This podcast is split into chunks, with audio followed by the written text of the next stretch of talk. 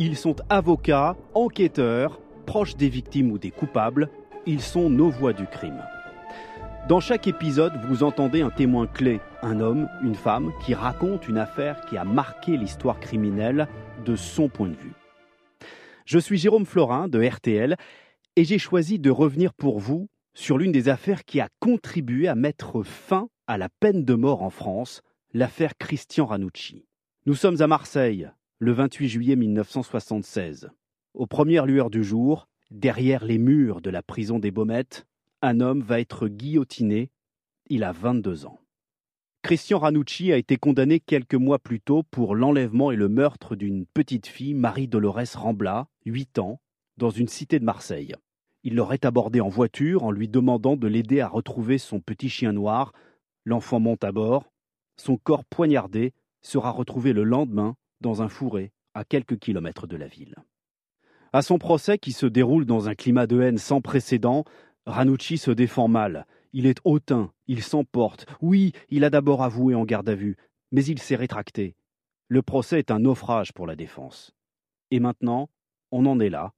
La lame tombe sur la nuque du condamné. Il est 4h13 du matin. Christian Ranucci est mort.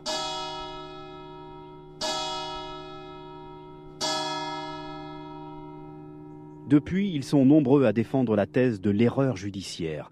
La présence d'un pullover rouge retrouvé sur le lieu du crime prouverait à leurs yeux l'innocence de Christian Ranucci. Et s'il y avait un doute, il aurait dû bénéficier à l'accusé. L'ancien avocat Gilbert Collard, devenu aujourd'hui député Rassemblement national, a été l'un des acteurs de cette affaire, puisqu'il a défendu au procès la famille de la petite victime, la famille Rambla. Il avait 28 ans à l'époque. Il était pourtant, et il est toujours, un adversaire acharné de la peine de mort. Gilbert Collard est la voix du crime de cet épisode. Bah dans, mes rêves d'avocat les plus fous, étant un débutant de la première heure et de la première audience, hein, me retrouver avec euh, un client et une affaire de cette dimension, puisque euh, l'affaire Ranucci, c'était euh, l'affaire au bout de laquelle il y avait quand même la guillotine qui se dressait. Et quand j'ai vu arriver euh, Monsieur Rambla, accompagné par un de mes clients, je n'en suis pas revenu. Le contexte est très particulier à l'époque. Il y a l'affaire Patrick Henry. À la télévision, Roger Giquel dit La France a peur. Il y a une ambiance de lynchage autour de Christian Ranucci. Oui, mais la presse, je vous le dis tout de suite, euh, a appelé à la peine de mort. Euh, et le jour du procès, euh, la foule avait vraiment des aspects de vieille foule révolutionnaire hein, qui réclame la mort. Hein. À l'extérieur du palais de justice, une foule rassemblée euh, criait à mort, à mort, à mort. Euh, il y avait vraiment euh, une volonté de condamnation définitive, partagée par tout le monde. Aucun journaliste ne prend la plume, aucune belle conscience, peut-être aujourd'hui disparue, euh, vibrante à l'époque ne s'est fait entendre. Voilà. Mais vous, Gilbert Collard, vous prévenez la famille Rambla, vous n'allez pas demander la tête de Ranucci. Oui, tout de suite, tout de suite, dès le premier, dès le premier jour, euh, j'ai informé euh, M. Rambla que pour des raisons religieuses, de confession, de foi, je ne demanderai pas la mort. Ce qu'en espagnol catholique, il a compris du reste. Voilà. Il accepte que vous représentiez la famille sans demander la peine de mort du meurtrier présumé de leur fille. Oui, il accepte, soyons, soyons très honnêtes, il accepte que je ne demande pas la peine de mort, il sait que je ne veux pas la demander, que je ne peux pas la demander, mais au fond de lui, il veut la peine de mort. Donc arrive le procès le 9 et 10 mars 1976 à Aix-en-Provence. Euh, d'abord, deux jours d'audience pour un tel procès. Euh, pour l'avocat que vous êtes, c'est court? Aujourd'hui, ce serait inconcevable. Deux jours d'audience pour un tel procès, euh, ça serait dans l'organisation judiciaire d'aujourd'hui inacceptable. Normalement, il aurait fallu euh, quatre, cinq jours d'audience pleine pour examiner euh, l'ensemble des faits. Quand Christian Ranucci entre dans la cour d'assises, on a tous les regards tournés vers lui. Et on, voit un personnage étonnamment euh, vêtu, on dirait une sorte de prêtre. Il a une grande croix pectorale, comme s'il venait prêcher, hein, euh, avec euh, un nez un peu proéminent, hein, visage sec, une voix pas très assurée, qui par la suite deviendra une voix agressive. Dans un premier temps, ce qui surprend, c'est cette croix pectorale, cette manière un peu nocturne d'être habillé. on a l'impression qu'il fait nuit sur lui. Il va ricaner au portrait que le président du tribunal va faire de lui. Oui, mais il va ricaner, il va menacer un policier de le casser, de briser sa carrière. Euh, il est constamment en train de regarder le fond de la salle parce qu'il y a sa mère qui est là. Et il cherche l'approbation euh, d'elle. Euh, quand il n'a pas, il est un peu perdu. Le procès aurait été différent, peut-être, peut-être, il hein, faut être très prudent, si sa mère n'avait pas été là. En tout cas, moi, ce que j'ai bien remarqué, c'est qu'il était constamment en recherche du regard maternel qui approuvait ou qui désapprouvait.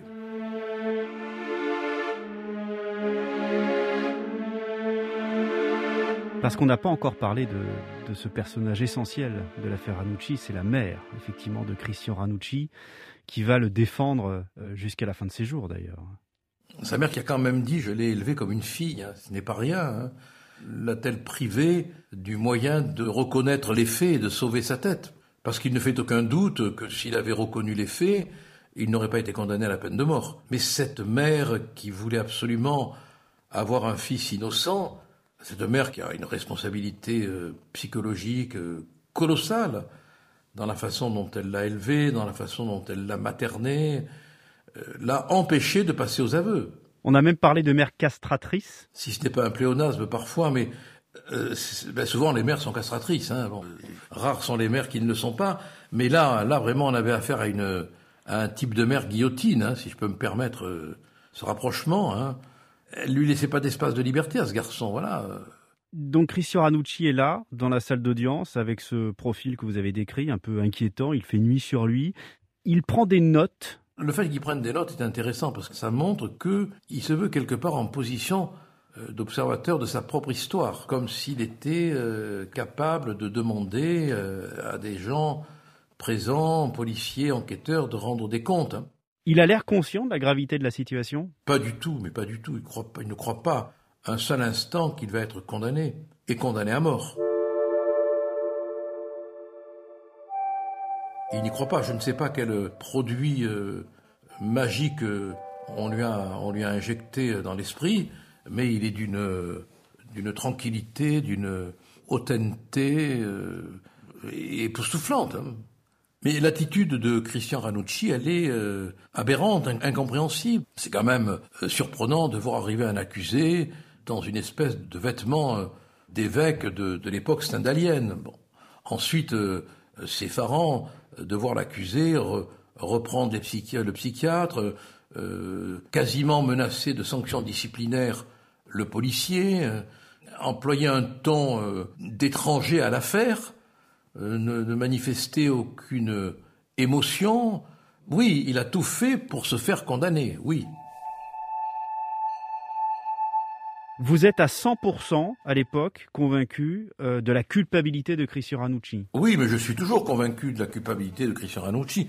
Je suis persuadé que c'est une erreur de justice, euh, dans la mesure où il n'aurait jamais dû être condamné à la peine de mort, mais ce n'est pas une erreur judiciaire. Quand le juge a réglé le dossier, euh, il a eu une phrase qui a été, qui a été répétée. C'est un dossier de merde, mais il est coupable. C'est un dossier de merde. Il faut reconnaître les choses comme elles sont. Il a été très mal, très mal géré, organisé, traité par la police. Très mal. Donc c'est un dossier mal fagoté. On est d'accord là-dessus. ce n'est pas la maladresse des policiers qui fera l'innocence de Ranucci. Et pourtant, euh, Gilbert Collard, il y a des éléments troublants. Euh, ce fameux pullover rouge qu'on a retrouvé dans la champignonnière, à proximité de l'endroit où a été tuée la petite euh, Marie Dolores Rambla, ce pullover rouge trop grand pour Ranucci. Ranucci dira qu'il n'est pas à lui. Les personnes qui auraient vu dans une autre cité un individu vêtu de ce pullover ne, ne reconnaîtront pas Ranucci comme étant l'individu en question. Même le petit frère de Marie Dolores Rambla, euh, Jean, qui était là au moment de, l'enlèvement, ne reconnaît pas euh, Christian Ranucci. Oui, non, mais ça, bon, mais écoute, je veux dire que toutes les études qui ont été faites euh, du 19e siècle jusqu'à maintenant sur la reconnaissance par témoin montrent que C'est un, un, exercice très difficile, très difficile. Et puis Jean-Baptiste, il a 8 ans, je crois, à l'époque. Il est, on peut le comprendre, on ne peut plus euh. Euh, euh, le fait qu'ils ne le reconnaissent pas n'enlève rien à l'argument décisif qui est le couteau. Moi, vous comprenez Moi, je suis prêt à admettre l'innocence de tout le monde, hein, mais il faut dire encore que on fournisse des explications qui réfutent l'argument?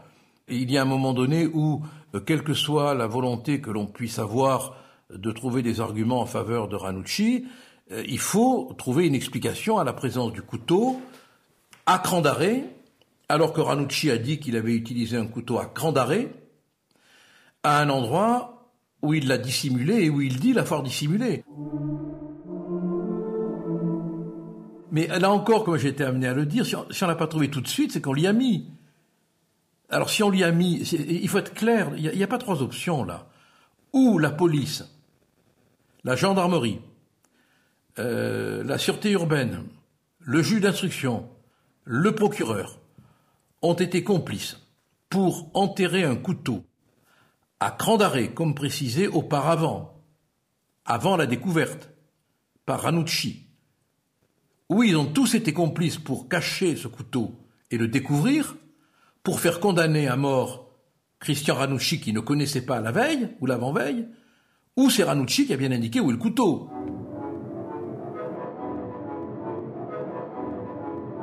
Gilbert Collard, ce procès euh, va tourner au cauchemar pour euh, la défense.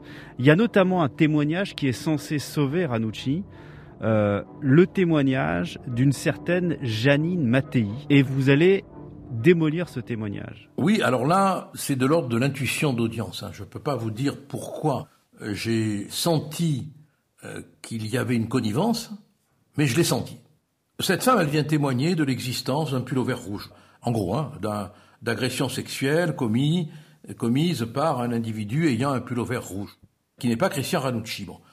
Ce qui n'est pas à proprement parler une nouveauté dans le dossier, puisqu'on a des procès-verbaux d'un individu qui aurait commis dans une autre cité euh, des approches, disons. Hein. Bon, mais ce n'est pas Ranucci, puisque les personnes qui avaient vu cet individu de très près pour lui avoir parlé euh, n'ont pas reconnu Ranucci comme étant l'individu. Bon.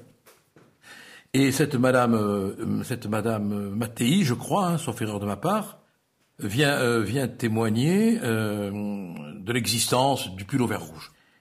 Et là, on découvre qu'elle a un fils, au fil des questions, hein, bien sûr. Hein, on ne sait pas, hein, c'est le, le questionnement qui va amener la révélation. Et on découvre que bah, c'est une rencontre de prison entre Héloïse Maton, la mère de Christian Ranucci, et cette dame Mattei. Et là, bien évidemment, euh, comme tout cela avait été caché, euh, le témoignage prend une tournure tout à fait différente d'entraide entre mères de détenus qui veulent bien euh, se donner la main. Voilà. Et bien malheureusement pour Ranucci, non seulement le témoignage tombe, tombe à plat, mais il fait l'effet d'un témoignage convenu, organisé. Ouais, vous dites qu'elle a reçu de l'argent, vous le laissez entendre. Ben, tout le monde s'imagine qu'elle a reçu de l'argent, bien évidemment, oui. Alors arrive le temps de votre plaidoirie, Gilbert Collard. Vous allez essayer de jouer sur les sentiments avec ce Christian Ranucci, hautain et parfois mutique.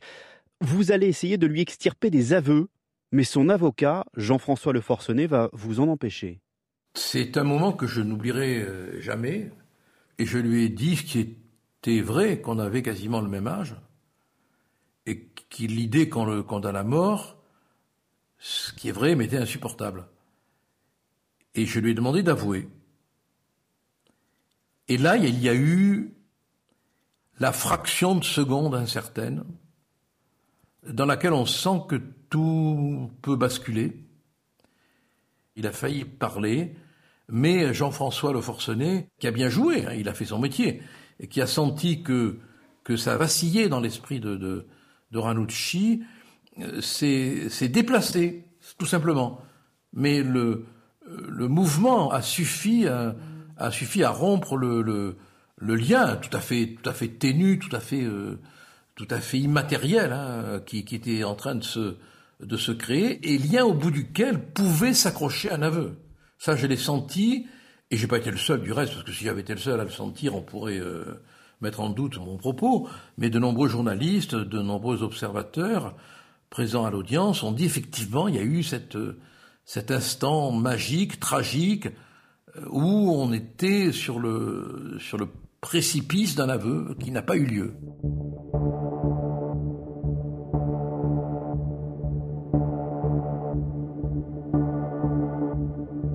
Je le regardais bien dans les yeux, euh, il me regardait bien dans les yeux. J'étais pas du tout agressif, pas du tout, pas du tout vindicatif, euh, même gentil. Mais ça dure pas longtemps. Hein. Et là, j'ai senti qu'il il allait, se lever. Quand j'ai vu son corps bouger, j'ai vu, son regard changer. Et, Jean-François Le Forcenet l'a vu aussi. Et il a fait ce qu'il devait faire. Enfin, ce qu'il croyait être bien de faire. Il s'est déplacé, ça suffit. Hein. Ça suffit pour, pour, pour créer un, un léger bruit, euh, un mouvement. Euh, euh, Ranucci a détourné la tête et c'est terminé. Hein. Alors c'est le moment des plaidoiries de la défense. Hein. Euh, aux côtés de Jean-François Le Forcenet, Paul Lombard défend aussi Christian Ranucci. C'est lui qui prend d'abord la parole et un incident va se produire. Il est muet. Il a perdu la voix. Paul Lombard a été frappé à l'instant de plaider par une extinction soudaine de son. Plus de voix. Alors on imagine le, le silence qui se surajoute au silence. Il y avait déjà le silence accordé à la plaidoirie, mais là d'un coup, il y a le silence accordé à l'avocat qui, est inaudible. Le président euh, ne se rend pas compte tout de suite de ce qui se passe, répète, maître, vous avez la parole, mais c'est horrible. Donner la parole à quelqu'un qui ne l'a plus, c'est un dramatique presque. Donc, euh, quelques secondes s'écoulent et on, euh, essaye de faire comprendre au président Antona, brave homme un peu lourd, euh, que la défense n'a plus de voix. Donc, on suspend l'audience. Euh, il faut trouver un médicament. Moi, je conseille, parce que comme j'ai j'ai des amis chanteurs, ça m'a été dit, je conseille sirop, glottil ou je sais pas quoi. Bon, et on va le chercher. Paul Lombard prend son sirop et il retrouve une parole fêlée. Parce que la voix, quand elle a pris un coup, euh, il faut qu'elle cicatrise. Et il a plaidé avec cette voix incertaine, avec la peur en même temps de la perdre de nouveau. Bon, donc c'était tragique, quoi. Bon, Ranucci défendu par un avocat euh, qui a la voix qui flanche, euh, alors qu'il risque sa tête. Pour le forcener, il a fait ce qu'il a pu avec un dossier euh, de merde, euh, voilà, pourri. Il a fait ce qu'il a pu. Mais la seule chose qu'il aurait pu faire, c'est de plaider les, les aveux et les circonstances atténuantes. Aujourd'hui, Christian Ranucci serait libre. Hein. Cela ne fait aucun doute. Et il serait libre depuis longtemps même. Cette stratégie de la défense de, de plaider non coupable, elle est suicidaire? Vous, vous la jugez comment? Ah, complètement. Complètement. Je l'ai toujours dit. Euh, euh, je l'ai dit à Jean-François Le Forcenet, qui était un ami et qui a été euh, admirable jusqu'au bout dans la défense de Ranucci. Je pense même du reste que cette affaire euh, l'a détruit, intérieurement et extérieurement. S'ils avaient plaidé coupable, ils sauvaient la tête de Ranucci. Parce qu'on n'est pas en présence d'un crime sexuel, on est en présence d'un crime de l'affolement. C'est à partir du moment où il est pris euh, en faute, qu'il va se réfugier euh, dans les bois avec la petite fille et qu'il va, sans la violer, la tuer. Donc on n'est pas dans une affaire euh, de crime, de crime sexuel. Il avait donc le moyen, en expliquant ce que je viens de vous dire et en le développant, bien sûr, il avait le moyen tout à fait de sauver sa tête. Vous avez de la peine pour ce jeune homme, ce Christian Ranucci que vous avez à ce moment-là en face de vous? Avoir de la peine, c'est facile. C'est facile. C'est beaucoup plus compliqué que ça. J'ai, une vraie détestation pour le système, une vraie détestation pour cette, justice qui a une gueule administrative qui peut vous dévorer. Hein. j'ai vraiment, vraiment, vraiment euh, une détestation pour cette machine, indépendamment du crime. Je veux dire, euh, ce n'est pas parce qu'il est coupable qu'il va être condamné à mort. C'est parce qu'il joue pas le jeu.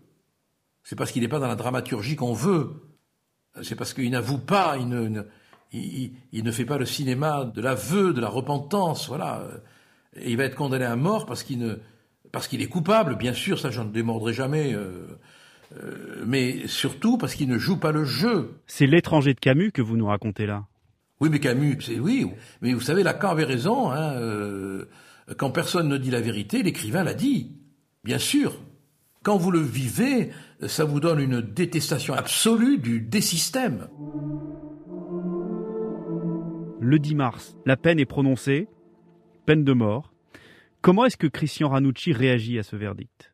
Alors, très difficile de répondre à cette question, parce que au moment où le président de la cour d'assises lui dit qu'il sera condamné à mort, donc qu'il aura la tête coupée, il se produit une commotion dans le public. Commotion diverse.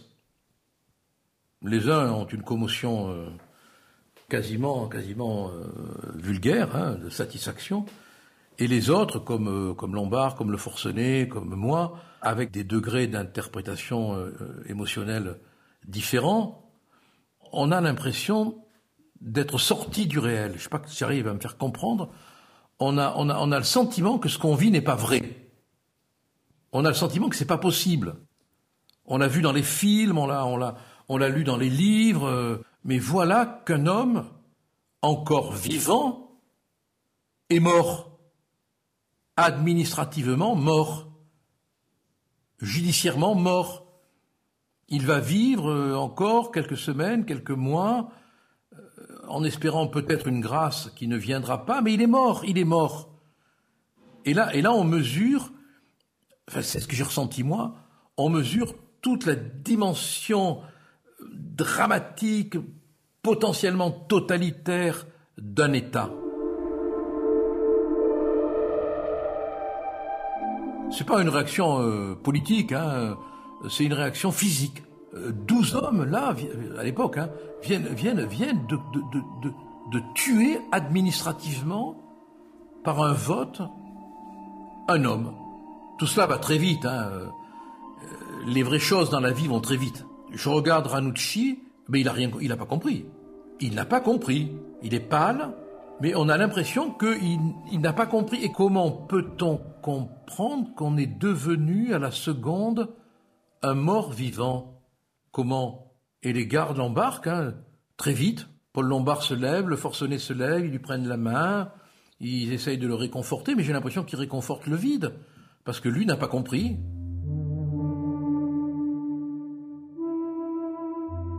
Vous l'avez évoqué rapidement, il y a cette, euh, à ce moment-là, il y a encore la possibilité pour lui d'être euh, gracié par le, président Giscard d'Estaing à l'époque. Oui, on est persuadé qu'il sera gracié, bien sûr. Oui, au, moment où, euh, au moment où Valéry Giscard d'Estaing doit prendre la décision sur la grâce, il y a un fait divers tragique qui se produit, sauf erreur de ma part, du côté de Toulon, euh, de, même ordre hein, que, l'assassinat de, Maria Dolores. Et euh, cette, cette tragédie, qui va encore provoquer des réactions de l'opinion publique, euh, empêche électoralement, politiquement, Giscard de gracier. Peut-être que s'il n'y avait pas eu ce fait divers, il aurait prononcé la grâce. Mais confronté à ce fait divers, à charge émotive euh, momentanée très fort, il gracie pas. On va quand même pas prendre le risque de mécontenter un électorat. Hein. Vous aviez euh, rediscuté de cette affaire avec euh, son avocat, Jean-François Le Forcenet, qui est, qui est décédé d'ailleurs depuis. vous en avez reparlé avec lui, c'est quelque chose qui l'a marqué Vous dites ça l'a détruit il y a plusieurs temps dans la vie d'un avocat. Et le premier temps, c'est le temps de l'humanité absolue. C'est le début, c'est le temps de, de l'humanité. Et on était, nous, dans ce temps-là, dans ce premier temps. Après, bon, il y a la route, euh, il y a les chaos, euh, il y a la clientèle, il y a la médiatisation, euh, il y a le métier. Mais au début, on est dans l'humain. on a une, on juvénilité de lutte qui est, très belle. Et Jean-François, il a été plongé dans la mort à ce moment-là. C'était pas la vieille carne de Lombard, hein, en avait vu et, et vu. Encore que Paul Lombard a payé cher personnellement, je le sais, hein, dans sa vie, cette, affaire. Hein. Euh, donc euh, Jean-François, comme moi, euh, on a été touché de plein fouet existentiel. Et lui, je pense qu'il en est, mort. Hein. Je crois qu'il n'a jamais pu se remettre du spectacle de la, de la décapitation. Et une dernière question que je ne vous ai pas posée, Gilbert Collard, après je vous laisse tranquille, c'est promis. Les avocats de Ranucci, eux, croyaient en son innocence, d'après vous? Alors là, écoutez, je ne répondrai pas à cette question parce que euh, y, répondre serait trahir des confidences. Bon, mais écoutez, c'est, c'est très clair.